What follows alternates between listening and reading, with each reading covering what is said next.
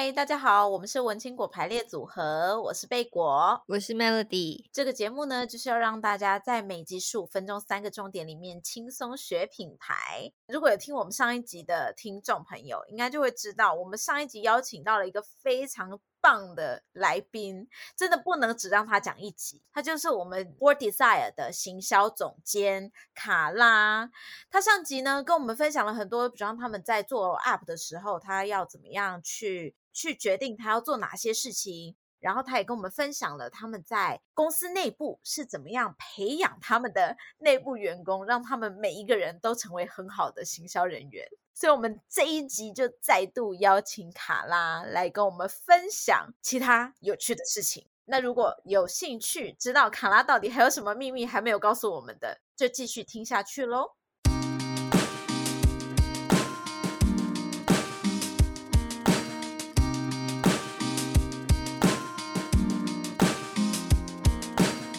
好，那上一集呢，其实我们就听到卡拉很多他们在公司内部也是经营一个世界，就是他们特别用了很多个名词或者是形容词，在不同的场、不同的状况里使用，像是什么经络这件事情，其实我听到的时候，我第一时间是想说：天哪，要加入他们公司也要懂太多事情了吧？那卡拉，你们在经营社群，在跟这个你们的使用者互动的时候，是不是也有一些比较特别的事情？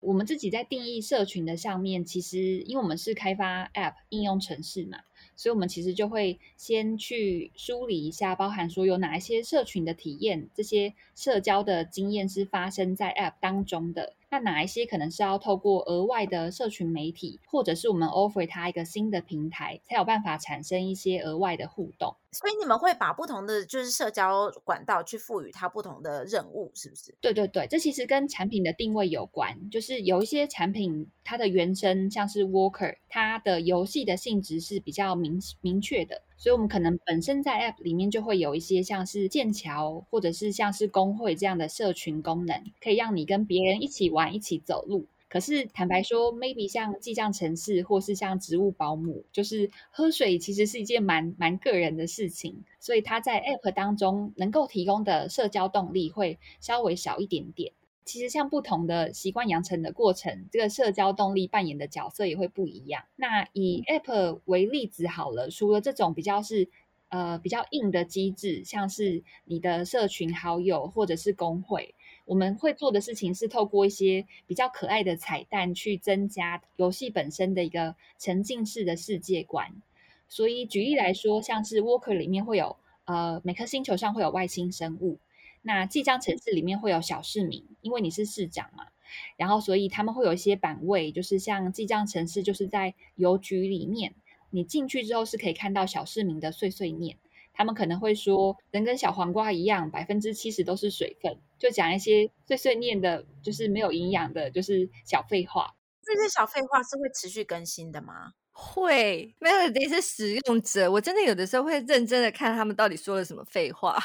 就发废文的一个概念，你知道吗？我有的时候就在想说，哎，他们这个开发者每一天都在想这些事吗？卡拉都是谁在写这些废话啊？这些真的就是我们的，就是同事们写出来的，就是他们可能写扣，包含工程师哦，工程师、设计师、Art，就他们写扣写一写，画图画一画，想说啊，现在有一点时间转换一下，就开始写写小废话。哦，好可爱哦！所以其实你们有一个，等于是有一个小机制，是让他们可以很轻易的就 key in 他们现在想到的小废话，是不是？对对对，就是还是会定时整理，然后真的有点像是在跟大家说说话，就透过小市民、外星生物这个角色，还是其实你们的那个角色有连接到你们公司的谁？比方说某个市民讲的话，就是卡拉，其实都是卡拉写的，就是他每天的心声之类的。诶，这个这个问题很好，就是我们的确有放一些彩蛋，就像是记账城市里面，如果你收集到一个地下城的奇观的话，会看到我们的创办人，他会从那个像马里欧的水管，呃，我们是致敬，就是从里面跑出来，就是它会有会有它的小角色在里面。或是像 Walker 里面，其实有一些传说，我记得好像是阿波罗登月的，就是我们有一个版版本的更新，里面有更新一个传说，有一些角色，就是大家可以从里面看到，就是我们其实有放一些是我们创办人平常会讲的话。可是呢，会不会有有使用者说，呃，我又不认识你创办人，你干嘛一直出现呢、啊？我可能比较想要看卡拉是谁之类的。会不会有客户有这样子的反应？对，欢迎大家来许愿，就是我就可以开一个我的专栏。如果你们有在用 For Desire 的任何一款 App，记得要去帮卡拉喊声一下，好不好？这样他就会开他自己的小角色。以后打开记账程式，就会常常看见那个甜点资讯。哪一家甜点真的好好吃哦！秋天到了，应该要吃栗子蛋糕。真的，那那贝果赶快去，贝果赶快先去许愿。除了像这样子的一些小彩蛋啊，或者在 App 里面的一些，等于是你们公司本身跟跟客群的互动，你们还有做其他的一些社交社群的经营吗？的确，刚才分享的都是在 App 里面，是产品一些原生的一些内容的打造。那我们当然在行销这边也会延伸，可能是。针对不同地区，像是呃，maybe 是 Facebook 或是 Instagram 跟 Twitter，我们会针对呃不同地区的使用者去开不同的社群媒体的账号，跟大家维持互动。然后可能会透过一些像是 Worker 里面，我们会做像有个系列叫做铁粉是非题，就是你真的要是很资深的 Worker 里面的舰长，那你可能才会知道这个问题的答案。像是什么？像是什么？刚才是谁说他有在用这个 app？我们等一下就来问 Melody，请卡拉出题。好，那我出一个算是中阶难度的，就是 Worker 的星球每一颗都会产生，就是它的资源。有一颗星球，它产生的资源是垃圾。天哪，是要要答出这个星球是哪一颗星球吗？这个太难了吧？Melody 答得出来吗？我没有这颗星球，我只有会产生寿司的星球那种。因为录音的这个时间正好是晚餐时间，所以卡拉刚刚分享了，其实在私下他分享了很多甜点，Melody 又分享了一个寿司星球，到底是要把贝果逼到哪里去啊？贝果现在肚子好饿哦。哦，我觉得贝果这个 Q 的点很好，就是如果有在玩 Worker 的使用者，应该会发现，我们其实不只是。呃，就是有一些像是土星啊、月球这些很正式的星球，其实我们是结合一点奇幻跟幻想在里面，然后所以有不同的分类，但所有的分类里面最茁壮发展的分类就是美食，就我们的美食星球超级多，超级多。好，那刚才卡拉问 Melody 的那个问题，我们今我们现在就不要解答答案，我们到时候会放到我们的社团，大家自己在上面留言。如果你们有答对的话，卡拉会有什么会有什么奖品吗？就可以参加明年的使用者见面大会之类的，是不是？可能可以截截两张图，就是截你有这颗星球，跟你有为这集节目留下五星好评。好哇，谢谢卡拉，果然是行销人之间要互挺这样子。刚才其实贝果提到了使用者见面大会，是卡拉我在上一集有提到了一个很有趣的一个，等于是有点像是 Apple 的年度大会这样子。卡拉可不可以跟跟我们的听众解释一下，到底什么是使用者见面大会？你们都是怎怎么选出这些精英中的精英啊？我觉得也也可以说是精英，因为我们的确会觉得说是要非常就是核心的铁粉，就是我们会希望 offer 给他们这个机会来跟我们就是面对面交流。基本上我们是每一年都会有一次的这个，往年都是实体的见面会。那今年当然因为台湾的状况比较特别，所以我们今年是第一次改成线上。那每一年我们会开放，可能看当年的规格是五十到一百位的使用者。他们先投稿他们跟我们的产品之间的故事，然后我们就是会经过，坦白说就是一个审核的过程，然后真的去邀请你们，就是免费来参加。可是你们在审核这个这些故事会有什么标准吗？审核的过程，其实我我觉得这个的确，因为我我现在讲话结结巴巴的原因，是因为我觉得这是一个蛮心痛的过程，因为每一个我会觉得说哇。场地就只能开放一百个人，可是你有很多人想邀请他，所以这这谈真的是一个心痛的过程。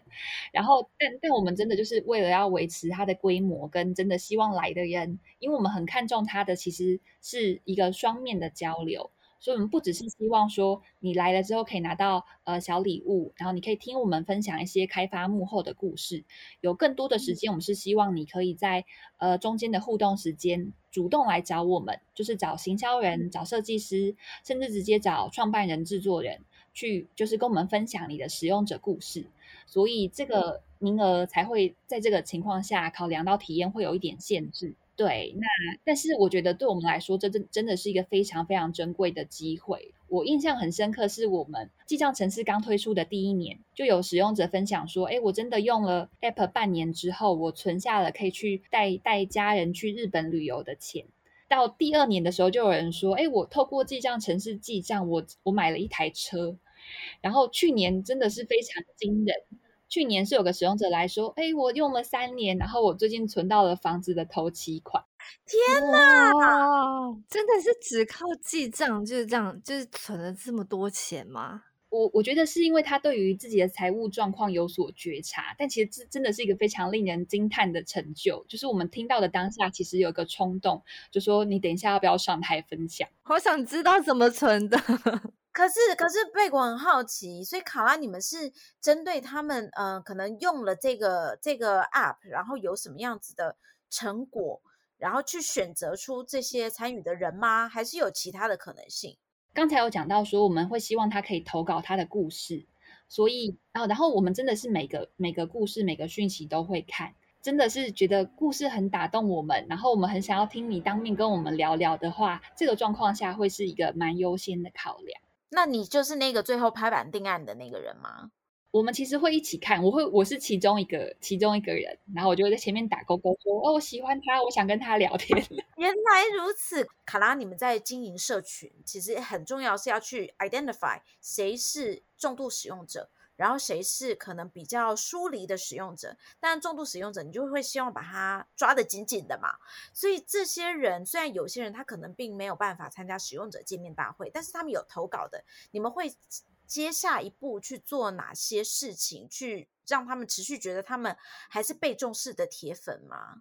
的确，像一年一次的这个活动，对我们来说是是很重要的，甚至可以是我们每一年都办在九月嘛，就是开学前的周末。但的确，一年只有一次，我们觉得是有一点可惜的。所以，我们今年其实有一个新的 program，叫做呃 F 玩家计划，就是 Forty s i d e 的玩家。然后，我们就是会把呃我们认为是真的跟我们有非常好的关系的使用者，那他也很认同我们的理念，甚至有愿意愿可以担任我们的 advocate，类似品牌大使。我们会把他邀请到我们的就是一个 Discord 的社群，然后所以让他可以在这个社群中，在线上还是可以持续跟我们就是开发者有很好的交流。那这个是我们今年度正在进行的专案，所以的确是一个正在尝试而且想要强化的方向。因为你们一直在讲说，你们在嗯，在跟用户在建立这样子的一个社群，然后不管是在 App 里面或者是在 App 外面，其实你们都在建立一个氛围。所以你们在针对现在最夯的元宇宙，接下来有有针对元宇宙这样子有进一步的发展吗？还是你针对就身为行销总监，你们对于这样子的议题，你们会有一些新的规划？我觉得元宇宙以我们目前团队的了解来说，它其实也是算是一个。更全面式的体验的一个部分，所以我觉得未来如果有呃真的很适合的技术跟平台的话，我们的确是不排斥呃可以往那个方面去发展一些新的产品。但是如果回到比较近期的短中期的计划的话，因为我们的核心目标还是说是让你的枯燥的生活或者是有点无聊的习惯养成变有趣一点。所以，我们可能还是会先从使用者的生活当中去找到这些洞察。那如果说这些洞察出来的解决方案是可以透过一个 App 的提醒，甚至是其他的媒材，像是一个桌游，或者是呃更高技术的，像是元宇宙等等，那我觉得都是我们不排斥可以尝试的方向。贝果觉得卡拉的公司有一个很有趣的地方，就是你们把你们的 Brand Identity，就是品牌的。价值还有身份想得非常清楚，所以你们在做所有的事情的时候，不会因为自己是技术商，然后就被技术牵着走。你们其实是抓着你们的核心价值，然后所有的东西都围绕在这个上面，对不对？对，就是我们像我们其实产品定位就是希望可以呃加强你的动机，然后打造生活当中的陪伴感，有点像是怎么样帮你把生活变得更好一点，然后一起玩出更好的你。所以我觉得我们大部分的一个 narrative，就是我们的想象跟叙事跟假设，都还是会习惯性的是从使用者体验的路径开始延伸。那 Melody 想问，身为一个就是高度竞争的 App 行业，尤其是像你们这种需要知道现在使用者到底都关心些什么的这种行业啊？那你平常都怎么收集资讯的？这个也要先回到我的个人特质，就是我觉得我本来就是一个蛮有好奇心的人。这个 Melody 跟我是高中同学嘛，他可能有一点 有一点体会。正面一点的话，就是有好奇心。但是如果说比较另外一个层面是，我觉得我也有一也有一点 formal，就是 Fear of Missing Out，就是我会很我会有资讯焦虑症。如果我不知道现在新推出的 Apple 或是 Google Play 的 Policy，我其实会有点紧张。所以我觉得我这边的做法是。最最近有一本书是我觉得书名蛮可爱的，叫做《让可爱的钱钱自动滚进来》。那我觉得我的状况是，我要怎么让可爱的资讯自动滚进来？就是我要让资讯自己会出现在我的呃社群动态上，或是出现在我的信箱里面。所以我觉得现在其实有很多好的做法，是你 follow 一些行销界的 key opinion leader，去看他们的社群账号，他们可能就会转发说 IG 推出新的限时动态贴纸的功能。你就可以赶快去想说，这个功能能不能应用在你现在的社群经营上面？那或者是有很多台湾其实有很多不错的一些游戏的呃社团专业，像我自己很常看的，可能像是飞鸟或是水狼，还有就是游戏设计中药铺的 Lucy 等等。想要完整资讯的话，记得要订阅，就是这一集的，就是节目内容会再跟大家分享。真的好好，痛哭流涕。对，我我我一直想要，就是打好曝光之后就要开始转换了。这件事情已经变成我的 行为的 pattern。很棒，很棒。对，好好好。刚才卡拉分享了非常多的那个平台，可是有没有什么样子的工具是你平常会使用的？哦啊我自己其实真的蛮占主要。除了这种社群上面看到的一些平台动态的话，我自己蛮喜欢的是有一些呃国外专门在做 ASO，就是 App Store 优化的一些，可能会有些 Slack 的社团，所以大家会很快的在上面交流一些新的 guideline 跟就是新的工具，就是对你的行销策略有什么影响。跟我们也会用一些像是。呃，Social Monitor 就是社群监测的工具，然后来确定说在呃这么多的社团上面，包含像是可能欧美包含 Reddit 跟 Quora，那大家提到我们的产品名称的时候，它背后的需求跟它沟通的情境是什么？所以我觉得的确，我们用蛮多工具来帮我们去收敛资讯这件事情，那避免就是让资讯焦虑变成资讯过载。卡拉其实应该要加入我们的团队，因为我们每一个人都有 FOMO，随时都觉得我好像是好像没有遇到，没有没有收到什么样子的讯息。贝果也会收收集非常多的资讯，然后订阅非常多的电子报。但是当你忙起来，尤其是像我们这样子做呃品牌啊、公关啊、行销这一块，其实你每一天有非常多的客户讯息，有非常多的沟通需要做，很多时候你是读不完这些资讯的耶。那你读不完就会更焦虑，卡拉要怎么办？要怎么解决这样子的焦虑恐慌？哦我觉得其实有个很棒的类比，就是那个，其实我觉得你订阅的电子报也应该要做断舍离。就是如果你看到了三次的衣服都没有穿，你看到三次这封电子信都没有开，你就应该要取消订阅。哎，这个我必须说，我们团队里面的 Echo，他真的是这方面的高手。他也常常说，他就是自己会订阅很多东西，之后过一阵子就会开始断舍离。嗯，这个很久没有 看了。对对，没错没错。我是贝果就是那种会觉得，哎，我如果现在现在取消订阅了，未来他万一有一个资讯，我应该要知道怎么办？我也是这种，High five，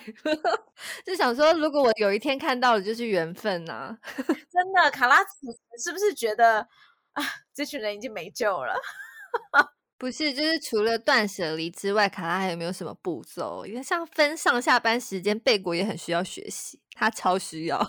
他都把自己时间排得很满。因为贝果当年在科技公司的时候，其实我就是真的是我的 FOMO 在最顶端的时候。因为我随时随地都觉得我会，我需要知道客户在呃用户在干嘛。我随时随地都觉得我在下面的团队，我都需要比他们先知道一些资讯，我才可以告诉他们下一步要怎么做。所以，身为当时的我，就会上下班时间都在吸收资讯，都在工作。卡拉，你身为一个行销总监，然后下面有四个这么大的 app，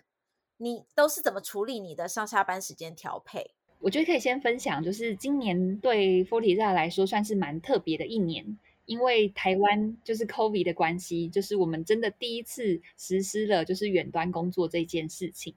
所以我觉得贝国遇到的状况，其实在过去的几个月，就是 Fortisite 团队的人都有遭遇到，甚至是被放大，就是少了这个通勤时间的转换跟 bridge 之后，你到底要怎么划分上下班时间？以我个人来个人来说，我还是会找到一个所谓的仪式感，就是我做了某件事情，就代表我 off 了，我下班了，而且我要让所有团队的人都知道，所以我可能就会改我的 Slack 状态啊。坦白说，我觉得当然你还是会忍不住打开手机的 Gmail 或是 Calendar，然后。但我今年蛮体会到，就是一个手写的感觉，就是你很容易开了信箱，你就觉得说，我现在不回这封信，我明天就会忘啊，没错，就是你必须要把这件事情先记下来，然后就是呃暂存的这个心态会促使你，就是要马上开始加班，就是没有办法从工作的状态中抽离。但我觉得这时候有一个手写的本子，其实可以帮助你，就是快速的记录下来，那你的。心就会比较安定，因为你知道说，其实啊、这个资讯已经被接住了，然后明天的你不会漏掉它。我以为这是你们发发展那个 To Do List 这个 App 的原因，大家都太焦虑了。但大家的确蛮焦虑的。嗯，而且我怎么觉得刚才卡拉讲一讲，忽然好像要变成心灵导师了？真的，我还以为你在问事。其实我觉得啊，身为不管怎么样，就是身为一个品牌，或者是身为一个行销相关的工作，呃，像贝果都会称为泛传播产业。很重要的事情是我们是资讯的传播者，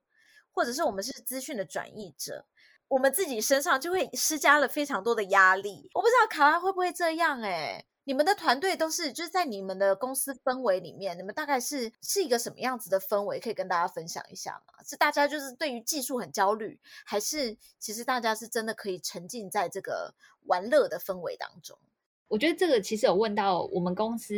一直以来。不能说是已经做得非常好，但我们很想要强化的特质，的确是玩乐跟专业这件事情。希望两个东西的比重是同时存在的，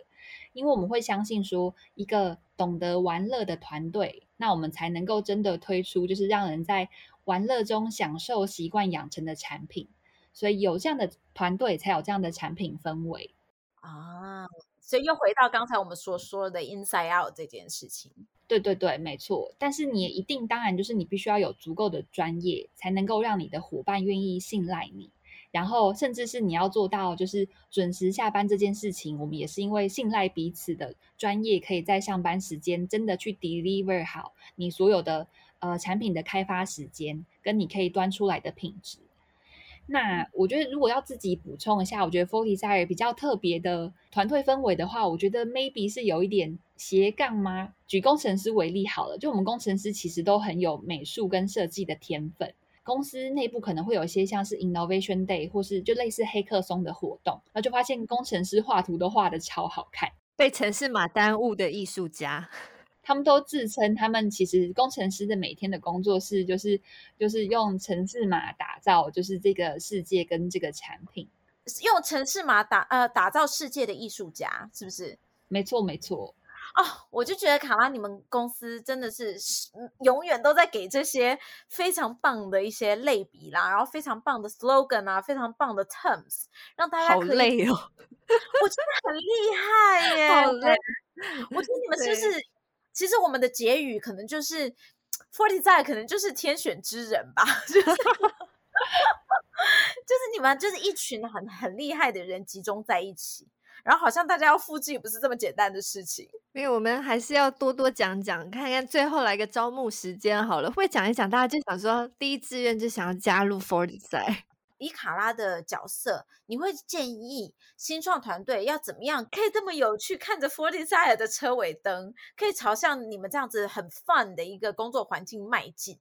我觉得这是一个很好的问题。然后我觉得我们我们的 HR 跟这跟我们有一个呃，我们会叫做 Operation Team，但就是会包含 HR 跟就是呃，会有些 Program Planner 帮我们去 initiate 这些不同的公司活动。但重点其实是让团队对于品牌的默契跟语言是一样的。我觉得我们自己目前做的比较好的地方是在招募的环节，其实我们算是蛮谨慎的。就这个痛并快乐着，就是因为你很缺人，但这个人最快最快也要一个半月之后才有办法加进来。就我们的招募的流程是比较严谨的，就是我们会花很多时间去确定他的呃 personality，就是跟我们是呃很 fit 的，甚至是打造一个最理想的状况是他的个人目标。刚好符合部门的目标，部门需要的人才，那部门的目标又跟公司的目标是一致的。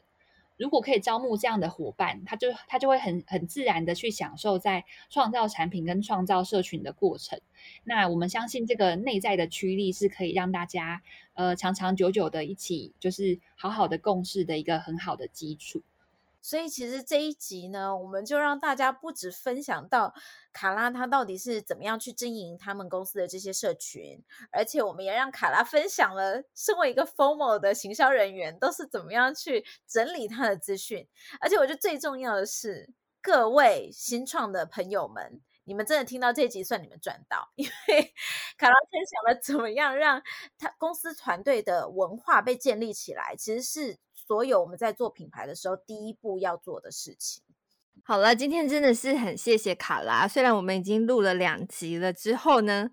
还是觉得还是有很多的问题，而且还有很多 For Design 的有趣的活动。我们私底下聊天的时候，其实聊超多超有趣的活动，今天都没有办法讲到。所以如果大家有兴趣的话，